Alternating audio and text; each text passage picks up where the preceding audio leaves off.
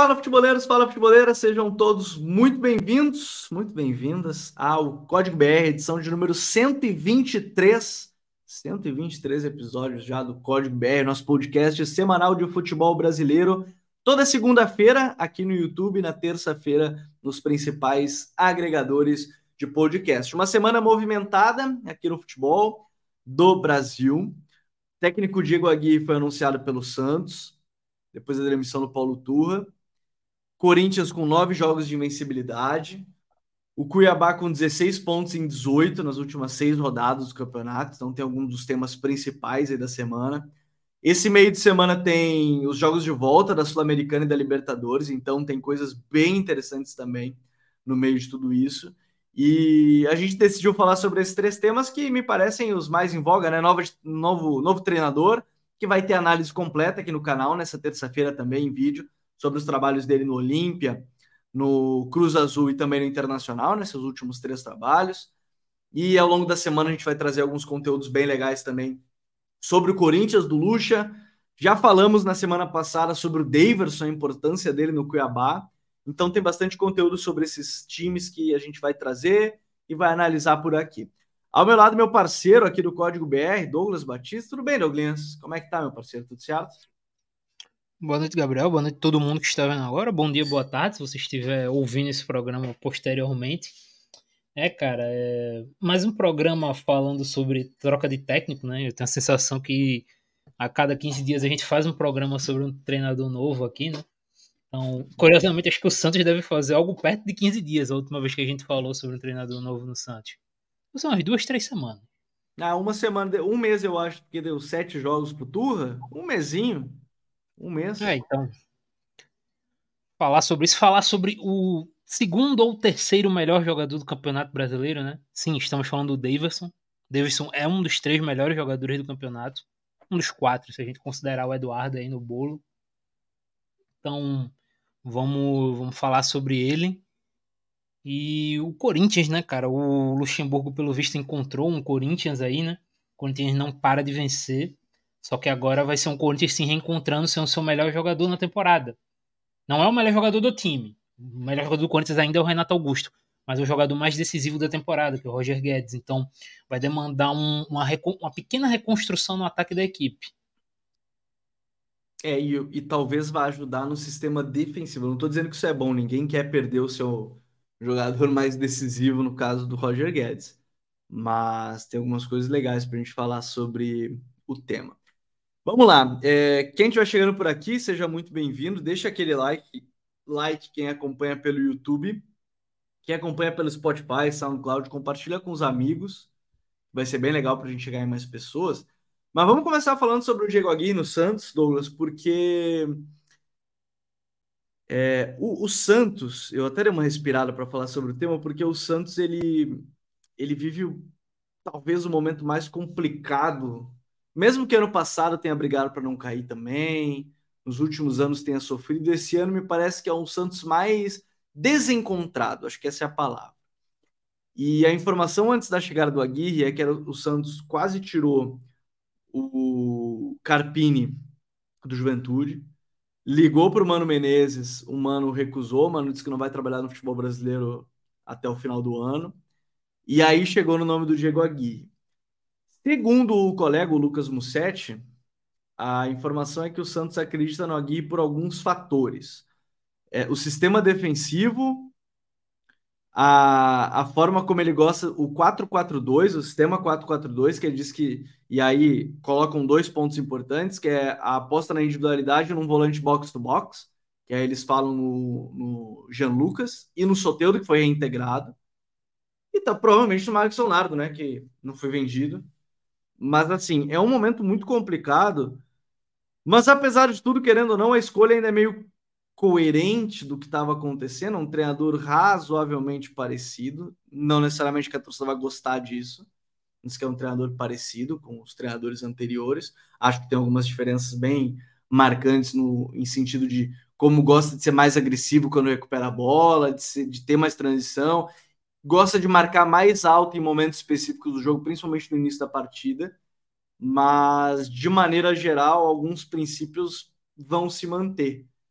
Não sei o que, que te pareceu a chegada do Aguirre, Douglas, mas é é a última cartada do Santos, né? Não sei se tem mais uma cartada ainda. A gente está na 18ª rodada, né? Está chegando na, no final do primeiro turno. O Santos entrou na zona de rebaixamento pela primeira vez nesse final de semana. Mas é uma quase última cartada. Não vou dizer que é a última, porque ainda tem 20 rodadas. Mas é uma contratação, não sei se de risco, mas é realmente, é pensando para escapar, fazer isso os 45. Acho que esse ano vai ser menos, 42, 43 pontos, Douglas. É, Gabriel, acho que o primeiro ponto aqui é falar que foram sete jogos apenas do Turra, mas acho que a gente tem que destacar. Foram sete jogos em que o Santos jogou mal, acho que nos sete. Mesmo tendo sido pouquíssimo tempo para o Turra, ele não conseguiu desenvolver muita coisa na equipe do Santos. O Santos pegando até esse último jogo contra o Atlético Paranaense, que poupou muito, um Santos que foi extremamente inoperante ofensivamente, foi um Santos que criava pouquíssimo, pouquíssimo no jogo. É, extremamente lento com a bola, né? E o Atlético Paranaense precisando de pouco para chegar na área do Santos. O Atlético Paranaense é, fez o gol, inclusive o lance do gol do Atlético Paranaense é bem. É, assim, deixa muito claro como era a situação, né? Porque o Fernandinho ele recebe na intermediária sozinho, um jogador do calibre do Fernandinho, ele domina a bola, gira o corpo, passa, em nenhum momento ele é pressionado. E aí a bola chega pro Pablo, um belo passe que ele deu, que o Fernandinho deu, o Pablo domina e finaliza também sem ser pressionado. Então é um Santos de pouquíssima pressão na bola, de pouquíssima é, intensidade defendendo. Então isso teoricamente muda com a Aguirre. O Aguirre é um cara que preza por essa, essa marcação mais cerrada, é um cara que gosta de equipes mais pressionantes, como tu bem disse, seja em marcação alta, seja no campo, no próprio campo, ele gosta de jogadores pressionando sempre o portador da bola. Então, isso é importante. Agora, Gabriel, eu fico um pouco de dúvida é, como alguns jogadores vão se encaixar uhum. é, na forma do Agui, porque tu falou da questão de transição, e é bom citar, os times do Agui são times historicamente mais físicos do que o, o que, o, por exemplo, o Turra vinha colocando na equipe do Santos. Por exemplo, eu imagino um cara como o Dodi, em dados momentos, tendo muita dificuldade com a Aguirre. A gente Querem um exemplo? Vou trazer até um outro exemplo. É, o Nonato saiu do Inter após a chegada do Aguirre porque ele não jogava com a Aguirre. E o Nonato acabou de chegar. Acabou de chegar no Santos. Planejamento é o nome disso também, né? E, e outro jogador que eu tô muito curioso para ver, porque eu não vejo ele encaixando tanto com a forma que o Aguirre enxerga futebol, é o Lucas Lima. Porque o Lucas Lima ele tem, ele jogou inclusive com o turro aberto em alguns momentos, né? Como um meio aberto pela direita. Mas o Aguirre ele exige outra parada dos jogadores abertos dele e até dos meias. Ele, ele exige jogadores mais físicos, um pouco mais elétricos, né, Gabriel? Então, eu tô um pouco curioso para ver como é que ele vai colocar o Lucas Lima. Como ele vai se adaptar ao Lucas Lima, porque ele tem que se adaptar ao Lucas Lima. E a gente tem que partir desse ponto. O Lucas Lima não pode ser reserva no Santos. Não que ele esteja fazendo um campeonato espetacular, mas ele é o jogador mais criativo da equipe, então ele não pode ser reserva. Mas automaticamente ele também é um jogador que não encaixa com a forma que o Aguirre enxerga futebol. Então, alguma coisa o Aguirre vai ter que fazer para encaixar com ele. Ele vai ter que se adaptar, fazer elas alguma adaptação para o Lucas Lima jogar de forma mais solta nessa equipe do Santos. E sobre esse 4-4-2, é, parte muito, acredito, né, que o Santos enxerga o Furks jogando com o Marcos Leonardo. E aí o Santos não vendeu o Marcos Leonardo. É, é a única alternativa que eu consigo imaginar. Porque se a ideia é jogar com dois atacantes, eu acho que não tem nenhuma outra opção. O David Washington deve ser vendido essa semana ainda, inclusive, para o Chelsea. Então não teria outra opção. Nenhum dos pontos do Santos, o Soteudo, o Mendoza, conseguem jogar, na minha visão, como o segundo atacante, porque eles vão perder muitos embates por dentro. Eles têm que jogar mais abertos. Então eu acho que na ideia de jogar no 4-4-2, eu só imagino o, o, o Furks jogando como. Eu, eu tenho a impressão, vou até ir adiante nessa questão do sistema, é que ele jogou no Inter, ele fez Tyson e, e Yuri. O Tyson, historicamente, jogador de mais transição, de fato, mas naquele momento era mais meia. No, no, no Olímpia era um time mais com dupla de ataque mesmo. Mas assim, talvez a primeira mudança eu vejo até, Douglas, é o Lucas Lima, como você estava falando, sair do lado do campo, que o Lucas Lima estava jogando pelo lado, construindo, partindo para dentro, né, com o Tua. Eu tô com a impressão que vai ser o Lucas Lima centralizado com o Marcos Leonardo, num primeiro momento. Não descarto essa questão do Furx que você falou, acho que é um ponto importante. E só que aí tem outro detalhe que a gente está falando da questão de pressão e de time intenso, que aí vai entrar na questão do ok, Lucas Lima vai por dentro, quem é que vai jogar pelo lado? Tá, é o Mendonça, o Mendonça relativamente volta para defender, apesar de não ser a principal característica dele. O Soteudo, não. Ele teria que ter uma dupla de volantes Jean Lucas e mais um muito físico, um primeiro volante bem físico, né, para resistir a isso. Acho que aqui já começam as primeiras dúvidas no final dos contos. O Jean, o Jean Lucas é titular absoluto, óbvio, óbvio. Mas quem vai acompanhar ao lado talvez seja seja a grande questão, né? Porque isso pode meio que ditar o ritmo de, de como é que ele vai ver o time. A não ser que ele pense no Lucas Lima ainda como armador pelo lado. Confesso que eu não lembro dele no São Paulo é, muito de memória, mas eu acho que ele jogou com o Ganso ou com o Kaká pelo lado, né? Se eu não me engano. Não, Ou eu tô é... confundindo os anos. Tá mas confundindo enfim. os anos. É... Ele jogou com o Nenê, né? Mas o Nenê acho que jogava centralizado. Era Nenê centralizado, Diego, Diego Souza de 9. E aí eu não lembro quem era o. a gente vai falando sobre o tema, porque talvez eu esteja confundindo bem o, o período. É, agora eu não lembro quem eram os dois que jogavam abertos. Eu sei que o Everton Felipe chegou a jogar por um tempo, mas não como titular, né? É, eu não lembro quem eram os dois abertos. Eu lembro que era o Nenê centralizado e o Diego Souza de 9. É, mas assim, sobre o Soteudo, Gabriel, eu trago outra questão, e é aí até pra galera do Santos ficar ciente também. O, Sote... o, o Aguirre, muita gente tá perguntando aqui, inclusive, né, no chat, no YouTube, se o Aguirre é um, um treinador mais reativo. Sim, ele não gosta de ter tanto a bola em mãos. Ele vai ser um treinador mais direto, que vai fazer isso que a gente está falando aqui, tentando explicar nessa questão de pressionar, tentar fazer uma transição rápida para chegar no gol. E Só em dados momentos, confirmar Gabriel, aqui, Douglas, era Nenê, que... Nenê, João Rojas e, e aí variava quem jogava pelo lado com o Diego Souza centralizado, mas era o, o Nenê meio atacante. Perdão a minha inversão de datas. É, só para pegar, são equipes que corrijam-me se eu estiver errado, né? corrijam-me, Gabriel, que terminam percorrendo muito campo para chegar ao gol. E veja bem, o Soteudo, fisicamente, ele tem uma dificuldade muito grande para percorrer essas grandes distâncias. Se a gente vai ali, o Soteudo ele não tem uma passada longa, ele tem uma passada curtinha. Então, ele é um jogador para curta distância. Se a gente for pegar qual é o melhor momento do Soteudo na carreira, foi com o Sampaoli. E como ele jogava com o Sampaoli, ele jogava aberto recebendo a bola no curtíssimo espaço de, de espaço de campo para ir no contra um. O Soteudo com todos os locais, com Tigres e nesse retorno ao Santos, quando ele teve que percorrer muita, muitas distâncias, ele não foi bem. Então, com a Aguirre, em vários momentos, vai necessitar do Soteudo percorrendo esse, essa faixa grande de campo, é, fica, fica essa dúvida de como vai ser o rendimento dele. A não ser que ele veja o Soteudo em outra posição, mas eu acho muito difícil. Soteudo, ele é esse, esse ponto, esse extrema.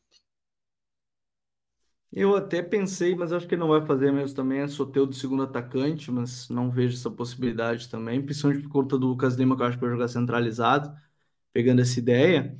É, mas assim, para mim, quem mais ganha, digamos assim, ainda mais ele já, já ia ganhar, acho que com o Turra, é o Jean Lucas porque ao mesmo tempo que a gente fala desse meia, dos jogadores de lado de campo e tudo mais, o Aguirre no seu, nas suas equipes tinha sim volantes que chegavam bastante, que estavam em todas as fases do jogo, e acho que o Jean Lucas encaixa muito bem no que ele pensa como esse tipo de jogador, né? Sim, cara de que chega rápido no, na outra área, né? jogador mais que participa em todas as áreas do campo. A grande questão aqui, né, Gabriel, é quem vai ser a dupla do Jean. Acho que o Rodrigo ele parte na frente pela parte física, por ser um cara que consegue cobrir uma parte de campo maior que os outros volantes. É, o Nonato tem essa dificuldade histórica com a Guirre, né? É, citou muito bem no Inter. O Dodi eu acho que vai sentir na parte física, então acho que o Rodrigo vai terminar tendo essa vantagem de início, o Rodrigo Fernandes. Mas. É, o Rodrigo essa... Fernandes tem a cara de volante do Aguirre também, nesse né, primeiro é, homem. Sim, desse primeiro homem.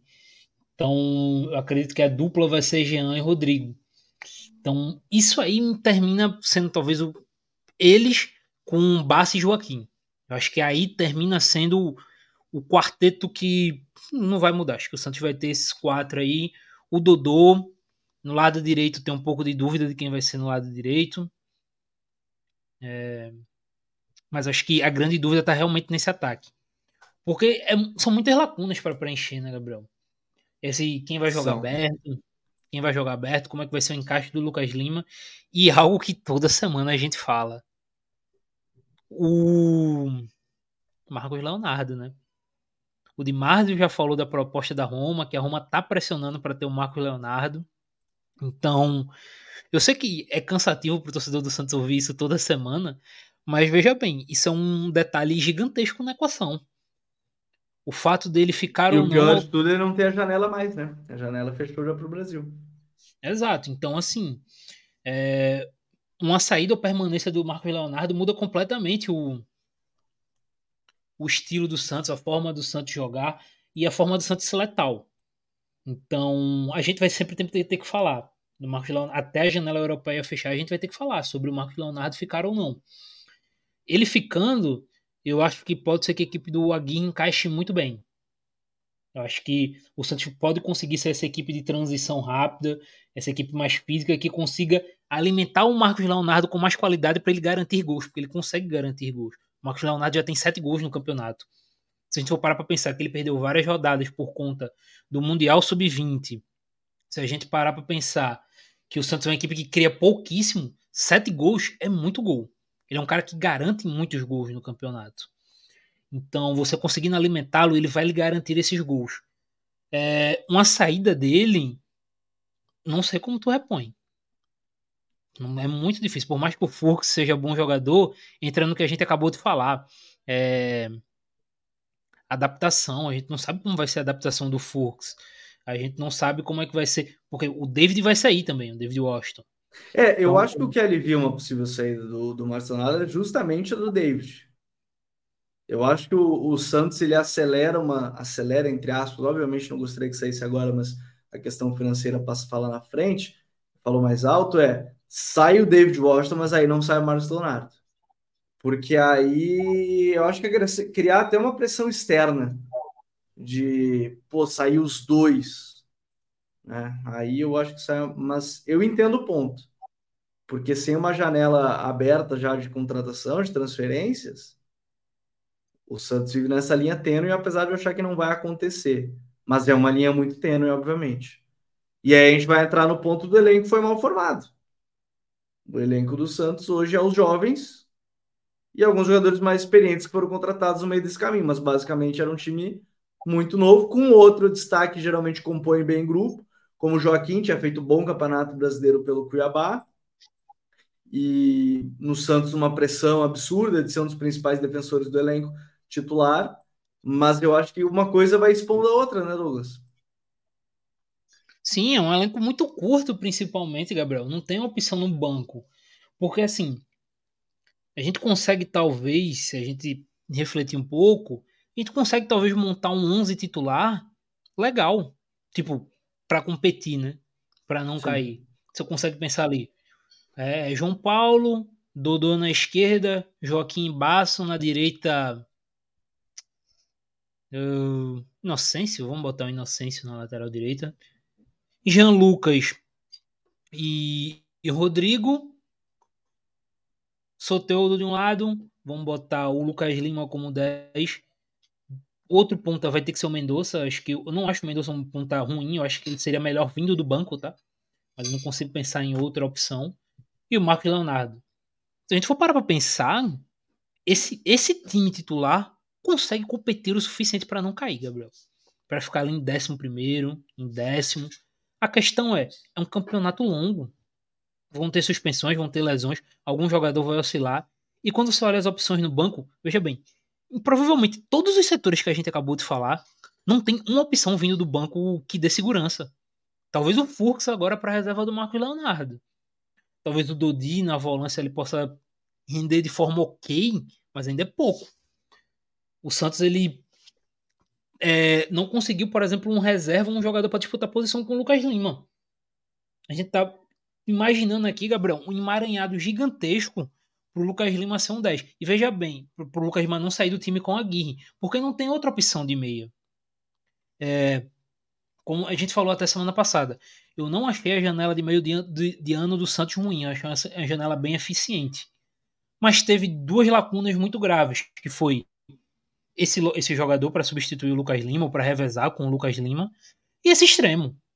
É, o Santos, desde a venda do Ângelo, o, o, elenco do Santos clamava por uma chegada de um extremo. E não chegou, né? Então, termina tendo esse, essa lacuna, essas duas lacunas gigantescas no elenco.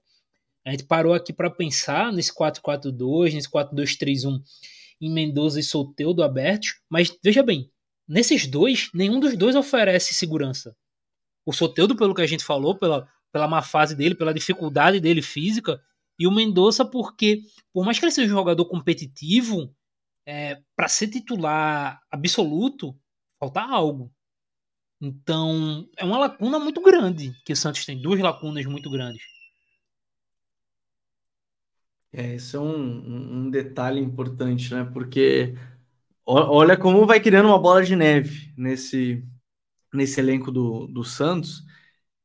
Eu até volto a falar, eu acho um treinador diferente dos que estavam, dos que foram mais recentes aí, que obviamente muita gente fala, não, porque são todos reativos, ok. A gente pode partir do.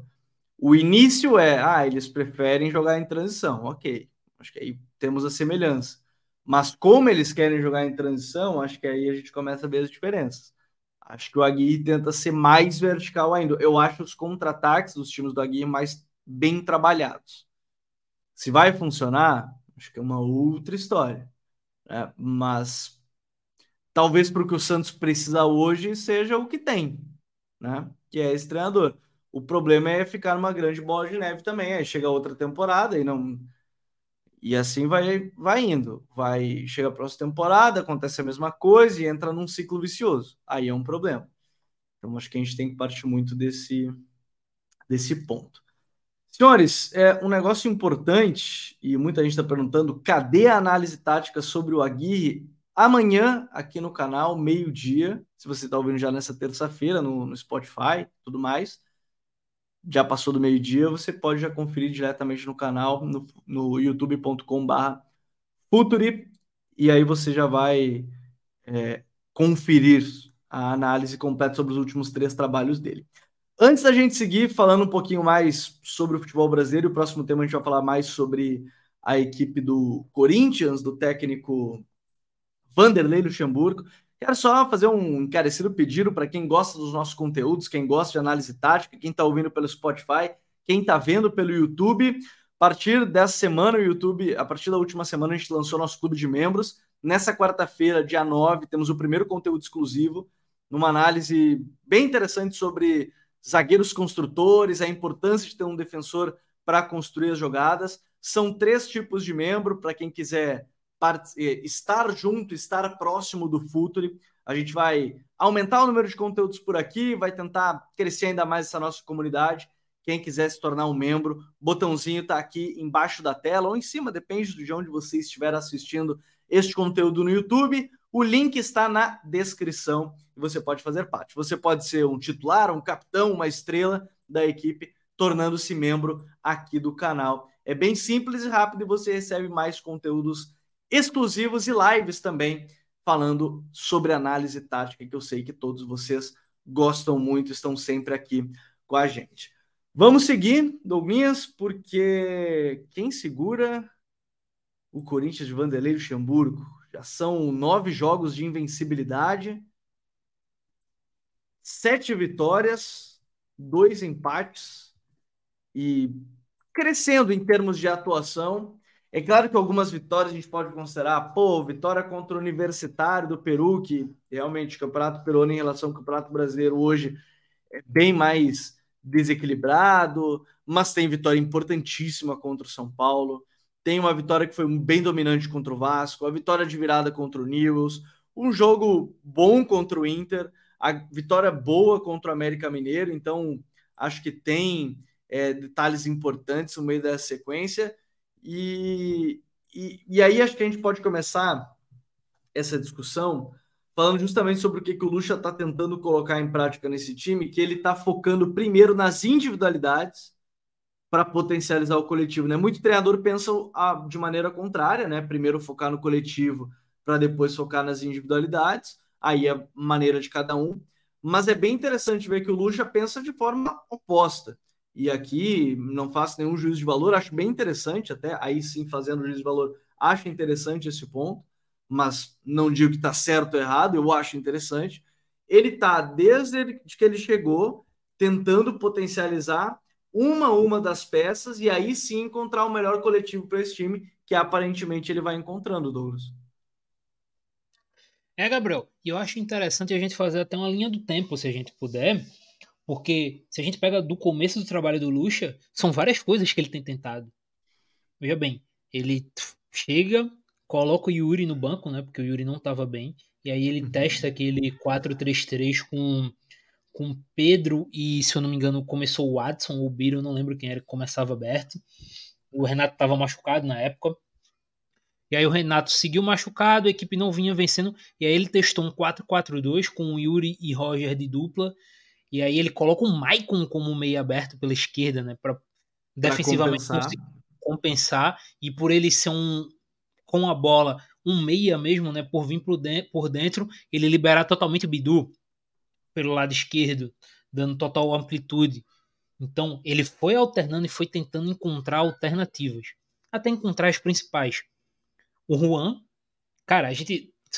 Pô, todo mundo sabia que o Lucha ia encontrar algum jovem para ser titular no Corinthians. Todo mundo sabia. Tem, é... Ele é ótimo nisso. Eu, eu não imaginava que ia ser o Juan. Eu imaginava que pudesse ser outros jogadores, mas o Juan tá muito bem. O Maicon tem crescido também. E aí ele voltou, claro que não precisaria necessariamente do Lucha, porque esse cara sempre joga muito. Mas o retorno do Renato Augusto muda completamente de o Corinthians de patamar. Porque a partir do momento que tu monta um time, molda um time para esse cara jogar, a capacidade, não só técnica dele, que é, a capacidade técnica dele é completamente fora do comum, mas a capacidade dele de decidir é, é gigantesca. Tá falando aqui de um cara que fez o que fez há duas semanas na, na Copa do Brasil, que a gente viu. É, foi um jogo ruim do Corinthians aquele contra o São Paulo, inclusive Freeze. O Corinthians estava tendo muita dificuldade para criar nos dois tempos e o Renato Augusto encontrou dois gols, cara. Um jogador de nível técnico, completamente diferente.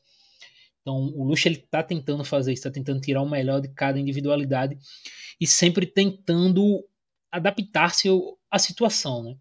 Acho que isso é muito importante porque a gente vê muito os treinadores, Gabriel, é, que tem um plano de jogo e eles vão mudando os jogadores, mas sem mudar a planificação, porque tentar manter Sim. sempre aquilo.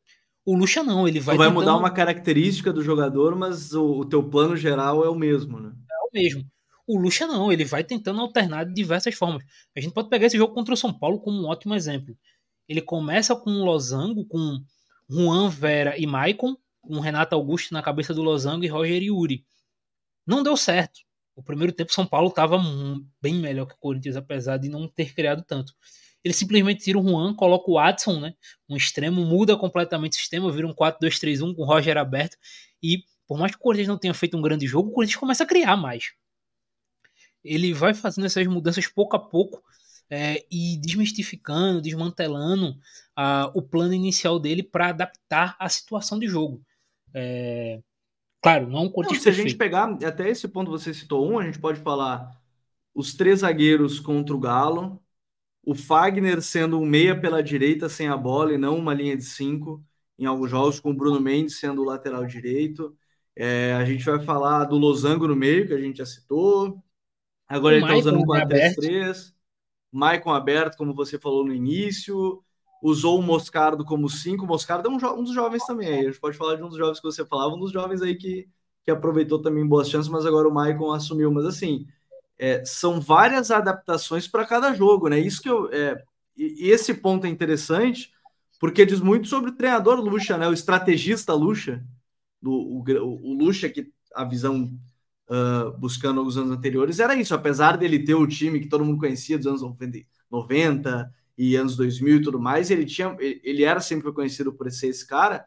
Aparentemente isso ele não perdeu, né? Essa ideia de adaptar muito ao adversário e conseguir aproveitar esse, esses detalhes. Acho que o grande ponto ainda, Douglas, não sei como é que você vê, é que os adversários ainda criam um, um número considerável de chances contra, né? Em meio a isso, eu quero agradecer ao Lucas NT, que é o novo membro aqui do canal. Se você ainda não é membro, torne-se membro aqui do canal.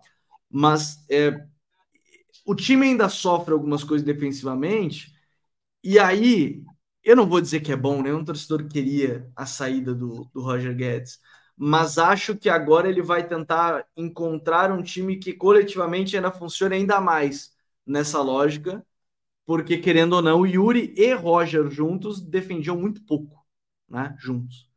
Talvez agora ele tenha de fato 10 jogadores defendendo e não 11, e não, não 9.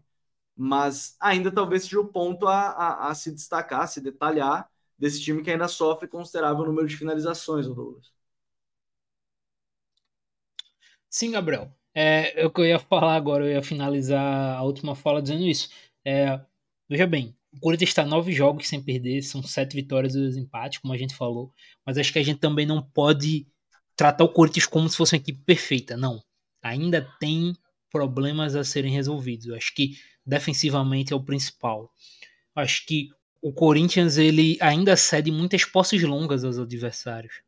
Ainda tem uma dificuldade em dado momento de encaixar pressão quando a equipe está sem a bola. A gente pode pegar, novamente, citar o exemplo do jogo contra o São Paulo. Acho que esse jogo do São Paulo, ele foi muito legal, Gabriel, porque ele escancarou alguns problemas do Corinthians. É, principalmente essa questão de conseguir pressionar. O São Paulo, ele teve vários momentos de posses muito longas contra o Corinthians. De pegar a bola, retorna para Alisson e para Pablo Maia, inverte o lado para o lado direito, aciona Cagliari, depois Juan, faz o pivô, volta, inverte para o outro lado e o Corinthians correndo atrás da bola por muito tempo. Então o Corinthians tem essa dificuldade contra esses adversários. É, e permite muito essa posse muito longa ainda. E algo que ainda precisa melhorar, apesar do Murilo ter melhorado muito o Corinthians com a bola, é essa saída de jogo, né? Que o Corinthians às vezes ainda arrisca muito bola longa no Yuri. E jogar bola longa no Yuri você vai perder 90%, porque ele não ganha bola pelo alto. Ele não tem também essa capacidade de reter a bola de costas. Então a bola muitas vezes bate e volta. Eu vou complementar já com alguns pontos. Matias Rojas voltando da lesão, Lucas Veríssimo para a defesa. E é claro, ele vai ter que se adaptar agora sem o Roger Guedes, mas só esses dois nomes já dão uma outra cara também para o time, né? Dependendo ali no sistema defensivo, a segurança do Lucas, se ele estiver bem uh, fisicamente depois de um longo período de inatividade, né? Jogou só sete partidas em 2023. E, e o Matias Rojas, teoricamente, vai ser titular pelo lado direito, ou como meio atacante, aí depende como ele vai encaixar. Mas são pontos importantes para a gente levar em consideração que pode dar uma encorpada nesse elenco, né? Sim, é, começando pelo Lucas, é, a gente tem que partir do ponto que o ano do Gil não é bom apesar de tudo, o Gil não faz um ano legal. Sim. Então, com o crescimento do Murilo, eu acho que o Lucas tende a entrar no lugar do Gil. É, é um zagueiro extremamente firme. Acho que assim, a gente tem que ponderar que ele teve um problema é, de lesão gravíssimo. Teve que teve um problema ligamentar, ficou seis meses fora. Inclusive, isso impediu ele de ir para a Copa.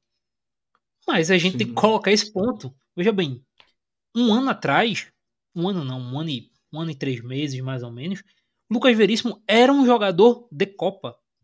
O Lucas Veríssimo fatalmente estaria na, na lista final do Tite.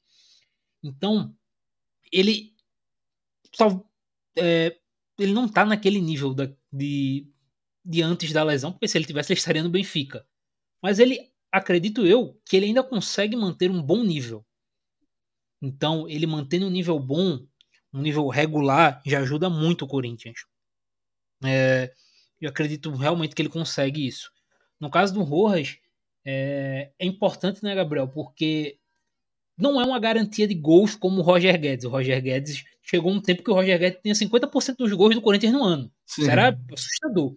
E assim, veja bem, a gente tá falando, chegou um tempo, a gente não tá falando, sei lá, de março. A gente tá falando de junho ou julho. Pouco mais de dois meses, o Roger Guedes tinha 50%. Não, o início do período Lucha. É o início do período Lucha ali que pega um pouquinho antes da saída do. Ali aquele período Cuca, Luxemburgo, todo mundo, é, é bem ali, naquele período ali. Exato. Então você perde um jogador com uma capacidade de decisão muito grande. Mas o Rojas, ele é um, um meia que consegue agregar bons gols ao Corinthians. Ele consegue agregar bom, um bom poder de decisão. E, bom, é um meia para ajudar, para tirar peso do Renato né, na criação uhum. também. Termina sendo uma peça importante. Eu acho que com o Rojas, a gente vai ver um Lucha voltando ali para aquele 4-2-3-1, né? É, tendo ele aberto pela direita como esse sendo ali um falso ponta, né? Um meia que vai entrar muito, que vai centralizar muito, zona entre linha, pisando na área, e aí sim ele vai usar alguém muito aberto pelo outro lado, que acredito eu que seja o Adson, mas pode ser o Biro também. E aí com o Yuri centralizado e Renato de 10. Acho que tende a ser isso a equipe do Corinthians com o Rojas. Mas aquilo que a gente falou, cara, o Lucha é um cara que alterna sempre. O Lucha, cara, é capaz do Lucha imaginar um Rojas e Renato Augusto como um 4-4-2 ali clássico, botar os Sim. dois juntos e arrumar uma dupla pro Yuri. Eu não descarto isso, por exemplo. Não, eu, sabe o que eu tava imaginando? faria isso. Eu, eu imaginei até uma possibilidade, por exemplo, porque o Adson tem entrado bem em alguns jogos, é colocar o Renato como esse meia do lado esquerdo. É que aí precisa achar algumas compensações muito grandes para defender. Mas em dados momentos eu não descarto, sinceramente. Não descarto. Renato pelo lado esquerdo, Rojas centralizado e o Adson pelo lado direito, porque o Adson querendo não dar um equilíbrio para esse time. Eu acho que tem muita possibilidade. O Lucha já falou sobre isso quando ele foi perguntado no apito final da Band com o Neto, com o Kleber Machado, onde é que ele viu o Rojas. Ele falou assim: ah, joga em três posições, posso jogar, usar ele em três, quatro posições.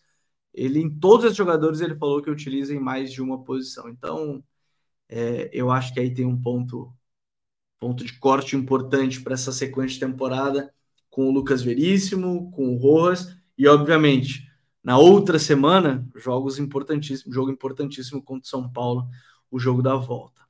Bom, o outro tema importante para a gente comentar aqui, e antes de tudo, só deixa eu agradecer mais uma vez ao meu querido Lucas NT e o João Marcelo, nossos novos membros aqui do canal. A partir dessa quarta-feira, tem conteúdo exclusivo para quem é membro, tem análise sobre zagueiros construtores, a importância deles, o canhoto na construção, conteúdo exclusivo para os membros aqui do canal. Então, quem ainda não é membro pode clicar no link na descrição desse vídeo, está ouvindo no SoundCloud, no Spotify. Quem, é, quem está acompanhando pelo YouTube tem um botãozinho aqui embaixo da tela, justamente para se tornar membro. É rápido e você tem conteúdos exclusivos do Futre. Vamos adiante, Douglas, porque a gente tem que falar do, Cuiabá, de Daverson e Antônio Oliveira. Mas eu acho, o, e dessa dupla, eu quero falar, para mim, o mais impactante, quando eu estava pesquisando para a gente fazer alguns posts e tal, nas nossas redes sociais, inclusive, é que a partir da chegada do, do Antônio, o Daverson tem 11 jogos, 8 gols e uma assistência. É um negócio absurdo porque o Davidson não tem nenhum gol no período do Ivo Vieira, né, que é o início do campeonato. O Davidson só começa a fazer, até porque quem jogava era o Isidro, Isidro Pita, né?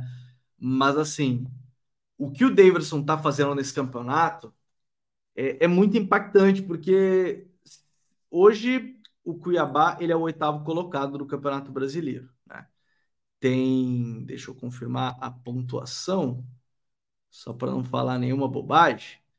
O Cuiabá hoje é o oitavo com 28 pontos. Desses 28 pontos, pelo menos, pelo menos eu vou dizer, porque talvez, obviamente, olhando o contexto geral de uma partida, seja mais, mas entre 12 e 14 pontos são do Daverson.